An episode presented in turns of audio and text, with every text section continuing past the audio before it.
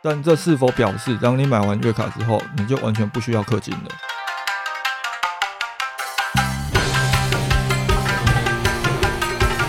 接下来，当 Facebook 跟 IG 越来越重视个人创作者的时候，可能企业的真正社群危机才刚开始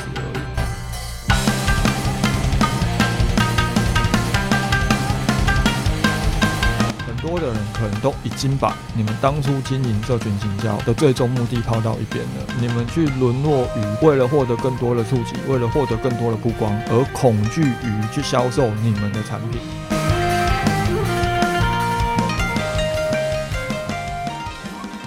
不管是第一次收听这个节目，还是已经收听很长一段时间的听众，大家好，这是行销武士道的 Podcast 节目品牌研究室，我是你们的新朋友及老朋友小卢。如果有持续听这个节目的朋友，应该有发现到我在前两集的时候开始更换了一下片头的呈现方式，我加入了预告，然后就把预告跟片头音乐融合在一起。上一集甚至于我还直接换了一个新的片头音乐，因为原来的不是这么适用。不过也发现到原先可能会有的招呼语就拿掉了，担心一些第一次来听这个节目的人可能不太知道我是谁，又或者是这个节目是什么。接下来我会在开始讲之前，先跟大家打一段招呼，有时候也可能会稍微闲聊一下。那么废话就不多说，我们直接进入今天的主题。今天要跟大家聊的是，我先前其实就想要录的社群行销，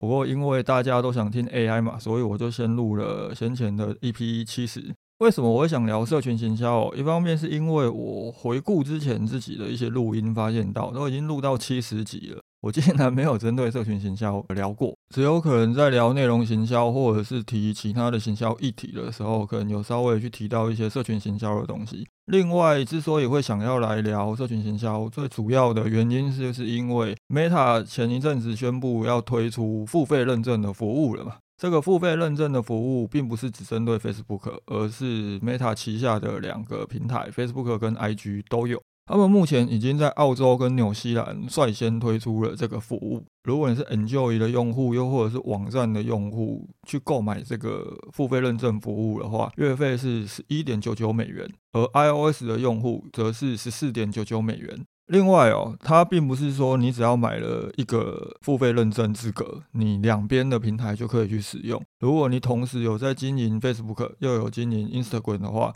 ，OK，那你就必须要两个平台都买，而且没有 所谓的团购价。那么付费用户他可以获得什么样的好处哦？付费用户他可以在你们的 Facebook 跟 IG 的使用者名称获得一个蓝色勾勾。当你拥有这个蓝色勾勾，除了验证你就是本人，同时还有提供其他的服务，包含了 Meta，它会直接提供你们线上的客服资源，同时它也会去增加你们账户的安全保护机制。也就是很多的名人都会存在的这个问题，会有人盗用他们的资格去开很多诈骗的群组。如果当你购买了这个蓝色勾勾的真人认证之后，Facebook 会去找出那一些盗用你资格的人，并且去停用他们的权限。但是对于多数的社群行销人员来讲，更重要的应该是，当你去购买了这个付费认证，Meta 官方它保证是会去增加你们的曝光度跟你们的内容的触及能力。相信听到这里，很多的人应该就会很兴奋的，因为现在大多数的人经营社群行销最大的痛点就是触及率过低嘛。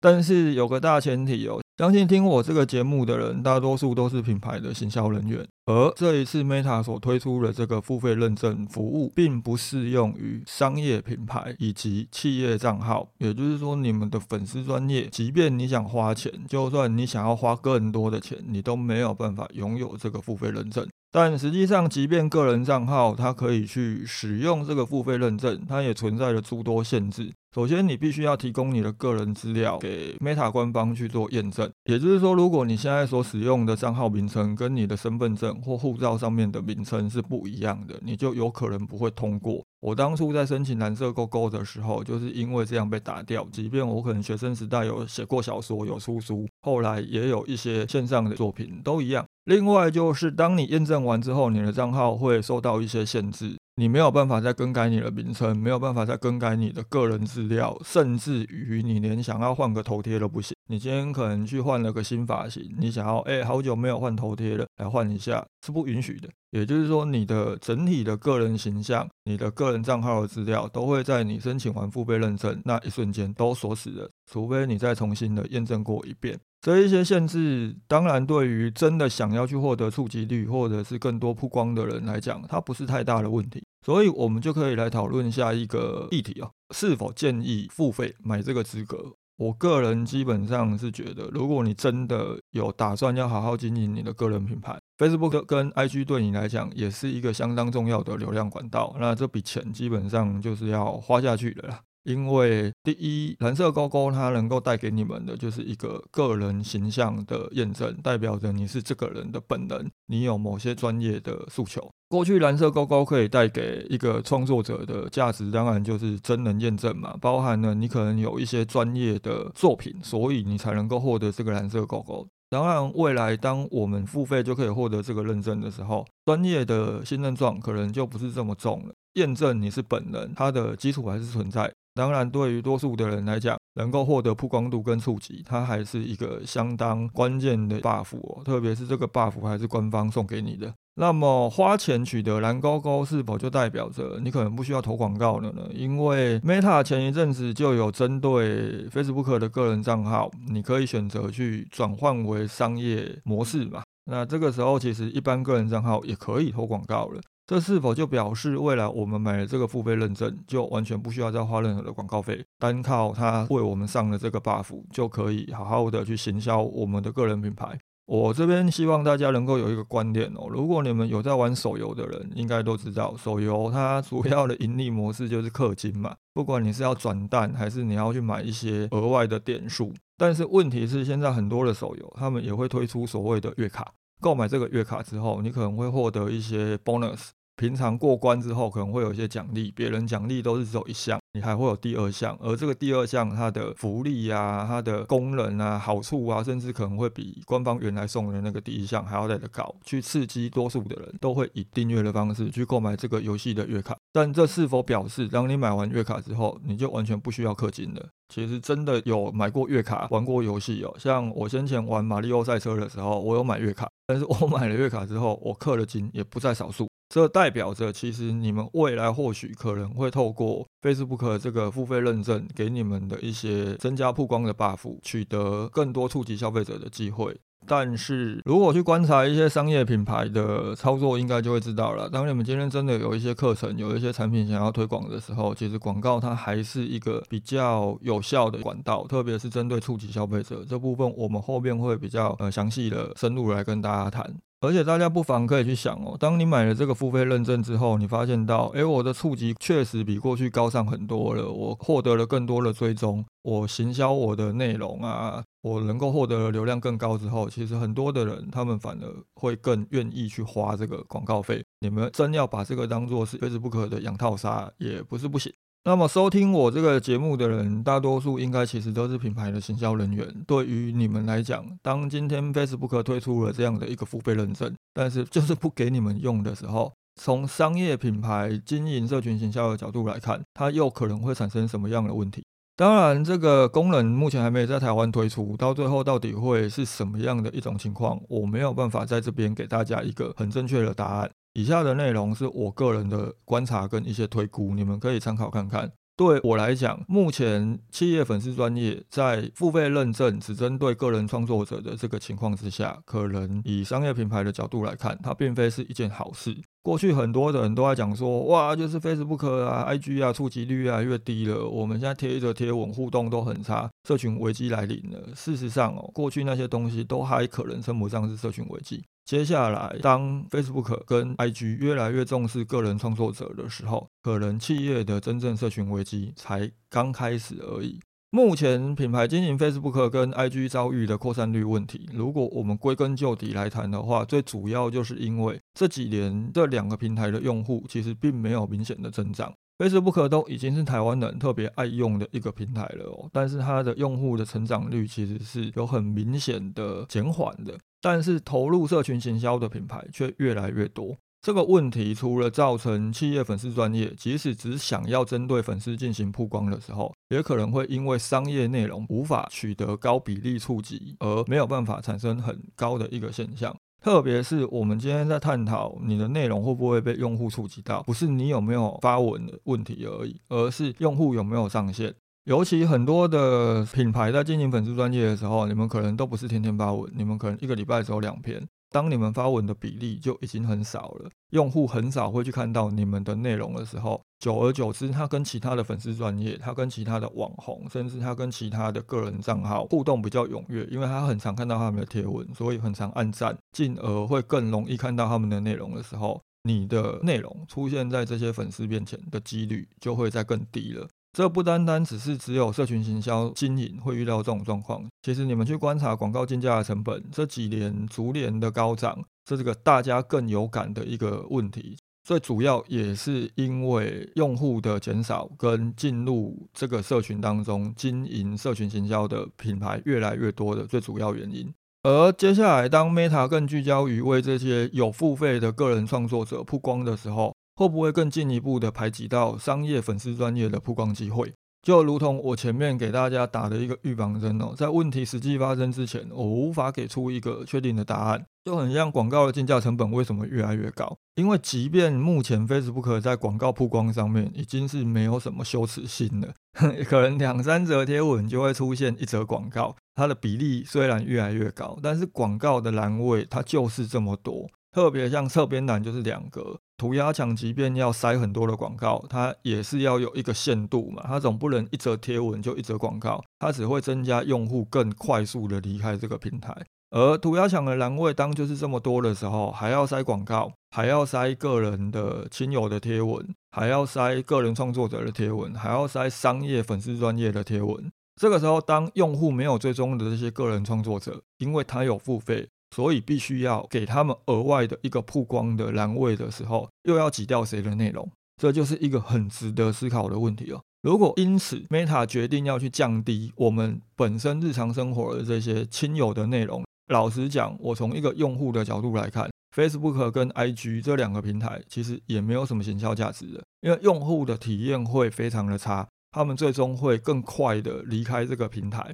当 Facebook 跟 IG 上面都没有一些真人的粉丝，没有这些真正的消费者在活动的时候，又有多少的商业品牌会想要在这个平台上面继续做行销？你今天就算有了付费认证，没有真正的人可以跟你互动的时候，这个平台基本上也没有什么行销的价值了。如果从平台的营运角度跟商业利益的角度来看的话，减少非付费的商业内容，绝对会是一个最大化的收益选择。毕竟企业哦，平常就已经很愿意投注广告费在曝光上面了。当你们都会花广告费了，为什么他还要让你去买这个一个月只要三百多块钱，比 Chat GPT 还便宜的月卡，就获得一些自然的曝光？没必要嘛。这也意味着企业未来想要在 Meta 这两个平台当中获得更多的触及，可能只有一个选择。你就是要投入更高的广告预算，要不就是你选择放弃你的一般的这一些贴文，能够获得更多的曝光。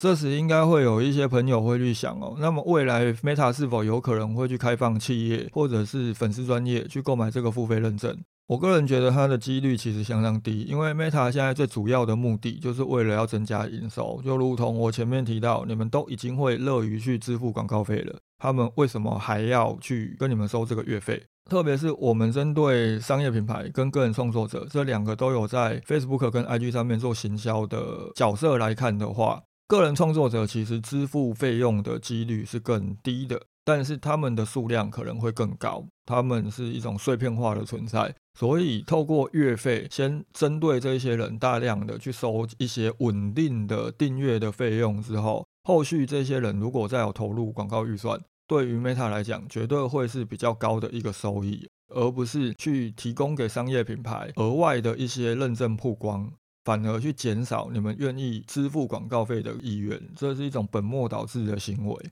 OK，我们也可以退一步来想，或许有一天我们马克大大他突然良心发作了，他决定要让商业品牌也可以去购买这个所谓的付费认证，去取得一些曝光的一些 bonus。我们其实还是要去理清一件事情哦，这件事情也是有打算要去购买这个付费认证的个人创作者，你们要去观察目前澳洲跟纽西兰已经推出这项服务的使用者他们的现况。就是当我们去购买这个付费认证，我们取得的曝光以及触及的增加，是指针对我们的粉丝，还是我们可以额外的针对一些陌生的受众进行传播？对于商业品牌来讲哦，如果只针对粉丝，能够产生更高的一个基础的曝光跟触及，有相当多的粉丝专业，你即便今天 Facebook 它要让你买这个付费认证。你也可能付了钱之后不会有太多的效果，因为多数的品牌，你们过去在经营社群行销的时候，可能就存在很大的问题，以及很多社群行销上面的盲点。社群行销它存在什么样的经营盲点哦？这部分我们之后有机会的时候再更全面化的来跟大家讨论好了，因为我怕今天这一集又爆时数。我们拿一个最基本、很常见的一种低级错误来谈好了。我前一阵子在朋友经营的行销社团里面，看到有人问了一个问题，他的问题主要就是按赞分享的那种抽奖贴文是否可以投放 Facebook 广告？会不会因为这样的贴文，它本身是违反 Facebook 规定的，而会造成他投放广告了，他的广告触及也会降低？基本上，我个人觉得，你都已经知道这样的贴文，Facebook 是不乐见的，你为什么还要做？这类的贴文，如果你们实际上去观察哦，我发现到很多的品牌还是很喜欢举办这样的活动。如果你们现在还会固定举办这样的活动，我蛮建议你们可以回头去看一下这些贴文的参加者到底都是谁。你也不用真的把所有有留言啊、有分享、有按赞的人都看过一遍，你就挑前面几个留言来看就好了。你就会发现到这一些用户，他要不就是好友数很少。要不就是他的公开的贴文永远都只有这些抽奖活动的贴文，有些还会在贴文里面打上一个日期。那他们打日期的原因是什么？方便他们回头在看这些贴文的时候，都会知道他的开奖时间是什么时候。啊，等开完奖了，他们就会把这些贴文删掉了。这些基本上就是抽奖大队。那么你们今天都只能吸引来这些抽奖大队的时候，我不懂为什么还会有人想要投广告来 吸引更多的抽奖大队出现。这类的贴文基本上，它确实有可能会为你们带来订单，因为以演算法的角度来看，一则贴文如果它的按赞、它的留言数都特别高的时候，就有可能能够产生第二轮、第三轮甚至第四轮的额外曝光嘛。而这第二、第三、第四轮的曝光当中，确实有一定的比例，也是曾经跟你们买过商品，又或者真的很喜欢你们的这一些粉丝，只是因为他们很少跟你们互动，所以他们才会在第二、第三这一些后续的曝光当中才看到你们的贴文。那么，当这些人他看到你们贴文的时候，他确实有可能会因此产生行动，又或者是购买你们的商品。但是抽奖贴文为什么我一直都会觉得这种东西不要做？甚至于当我的客户去规划这样的活动的时候，我都宁愿给他们一个更好的想法，拜托他们不要去做。最主要原因是因为这种活动贴文的隐藏风险就是你的粉丝构成比例会变得相当糟。如果说你今天举办这类活动，就只针对贴文，你希望他们只针对贴文按赞，那可能问题还不是很大。但是问题是，大多数举办这样活动的人，你们都希望借此去冲粉丝专业的粉丝数。当你们用这样的贴文去冲粉丝数的时候，假设你们原先可能有百分之八十的比例是真人粉丝，跟你们购买过商品的这一些消费者，当你们常常举办这类的贴文，你们的真人粉丝比例可能就会从八十趴变成五十趴，变成三十趴。甚至到最后只剩下十趴。当你们的粉丝有百分之九十都是这些抽奖大队，他根本不在乎你们贴了什么东西，他甚至可能连你们品牌是什么他都不在意。未来你们去张贴一则贴文的时候，他们按赞的几率当然更低了嘛，因为按赞你们又不会送东西给他，他为什么要按？这其实是很多的品牌哦，贴文互动率越来越低的主要原因。除非你们可能很长一段时间没有贴文。如果说你们的粉丝专业目前可能会因为抽奖活动、抽奖大队的比例就已经相当高的时候，即便未来你们可以透过去购买这个付费认证去获得一个曝光的 buff，但是当有百分之七十以上都是这些抽奖大队看到，基本上这些曝光对我来讲它也是无效曝光。谈到这里哦，我们就可以再进一步来谈接下来要谈的东西比较不像是什么社群行销的盲点，而比较像是针对一些社群行销的都市传说，大家的观念应该是什么？比较常见的，现在应该每个人都在讨论，就是我们经营粉丝专业或者是经营 Facebook，到底我们的贴文当中能不能放连接？又或者我们直接用连接贴文，会不会去降我们的触及？我之前也曾经跟我的客户的行销人员问过这个问题哦。我说：“哎，现在大家都在讲说，我用连接贴文，我在内文放连接会降触及，你们会在意吗？还是你们有没有什么想法？”那个时候，我的客户的行销人员回答我：“觉得还是要放啊。”有些人可能会觉得说：“哇，你这样，你这个行销人员怎么那么不思进取？明明都已经知道问题存在了，为什么你还是要去做，而不去想一些其他的解方？”老实说，我从一个顾问的角度来看，我反而觉得这个员工他的心理素质很好，他的心态相当的正确。为什么？因为当你们今天经营社群行销最主要的目的就是为了卖商品的时候，那你就好好的把链接放上去，不用去在乎那一些触及。为什么我会这么想哦？最主要的原因就是我个人其实相当喜欢华宇华智商顾问公司的老板华山讲过的一句话。无论行销还是设计，都必须要服务于最终目的。如果没有服务于最终目的的行为，通通都是做虚功，都是废动作。假设你们今天经营粉丝专业、经营 IG 的商业账号，就是为了要卖商品的时候，你们因为担心被降触及，所以你们不敢去放链接贴文，你们永远都用引导的方式去吸引消费者想要去了解商品。这对我来讲，即便你们的触及率，即便你们的曝光真的增加了。这些都是废动作，都是做虚功，因为你们没有办法因此产生更多的订单。行销人员又应该用什么样的角度才能知道自己有没有将一切的作为都服务于最终目的？首先就是你们在做之前，必须要先清楚的知道自己要做什么，而做的时候则要知道自己在做什么。做完之后，要知道自己做了什么。老实说，很多的品牌哦，你们真的在进行社群行销的时候。我们都不需要去谈后面的做的时候跟做完后这两个阶段，我们光谈做之前，你们到底知不知道自己要做什么？很多的人可能都已经把你们当初经营社群行销的最终目的抛到一边了，你们去沦落于为了获得更多的触及，为了获得更多的曝光而恐惧于去销售你们的产品。你们陷入了想要获得更多的触及、获得更多的曝光，甚至获得更多的赞，而恐惧于去销售你们家的产品、介绍你们家的产品的这个迷失跟盲点当中，基本上对我来讲，完全没有去连接到任何的产品，没有让人家透过这则贴文意识到哦，你们产品的独特点在哪里，你们好在哪里，这样的东西对我来说，它就叫做废动作，都叫做做虚空。特别是如果你们经营粉丝专业的目的，就是为了让更多的人知道你们的产品，增加更多的营业额的话，谈到这边呢，我们不妨可以来聊个问题：到底什么叫做社群？老实讲，真的要去谈社群的时候，其实多数的企业，你们应该要有个观念，不需要去想着怎么跟这一些还不认识你、不了解你的陌生消费者博感情、建立好关系。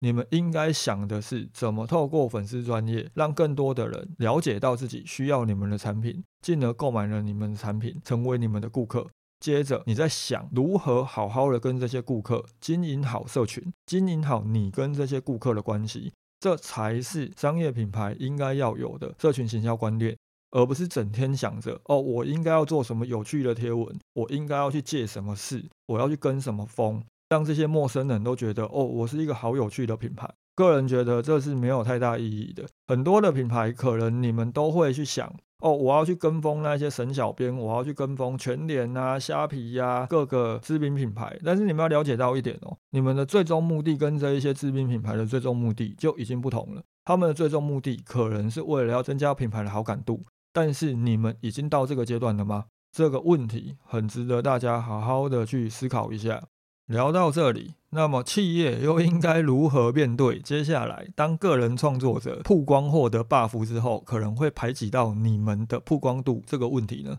我觉得企业在面对接下来的 Meta 社群行销哦，你们要么就是好好的经营短影片这个主流的红利内容，但是即便它存在着一些红利的优势。内容的题材还是能不能创造出高曝光的关键。那假设好，你们真的不想做短影音，因为很多的人其实对短影片，我不知道为什么是抵触的嘛。那么你坚持要做图文内容的话，你就要确保初期的少量曝光当中可以产生高互动。但是这对于目前互动其实已经不踊跃的品牌粉丝专业来讲，它并不是一件容易的事情。那么，如果 Facebook 跟 IG 对你来讲其实还是相当重要的行销管道的话，我个人的建议是，企业未来针对社群平台，更可以去抛掉所谓的社群粘着度了。你们好好的想着如何把商品销售好，这样就够了。即便今天真的要花钱哦，你们也是要把钱花在广告上，好好的去销售你们的产品。而平时的社群贴文则应该要更聚焦于去传递你们的商品价值。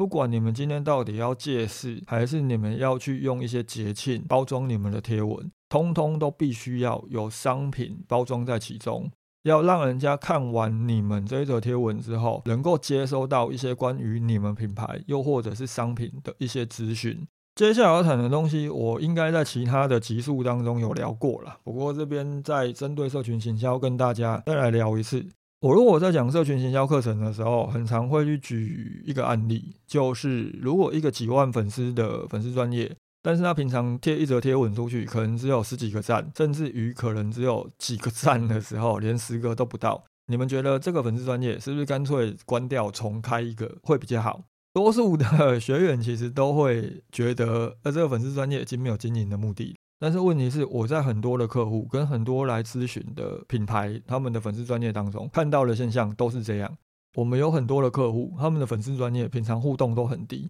不过我们去看 GA 里面针对 Facebook Post 的转换率数据的时候，它其实是会转换的哦，而且它的转换率未必会比其他的广告还要来的差。我拉几个数据出来跟大家谈哦。如果我用一个月的角度来看的话，Facebook Post 的转换率差不多都落在百分之一点四到百分之二点七三。我把时间拉长一点，我从一点的角度来看，也还有百分之零点八到百分之一点三九。你们可以去审视一下你们的 Facebook 广告，又或者是其他的广告流量转换率，可能都没有这些来的高。但是问题最主要就在于这一些贴文，它可能能够带进来的流量是远低于广告的，它的效率比较没那么高。不过我们换个角度来想，即便你的粉丝专业互动再低，只要好好的沟通你的产品价值，其实都还是会产生转换。而即使因为流量非常少，订单也不会太多，但是这些终究都是自然流量带来的转换。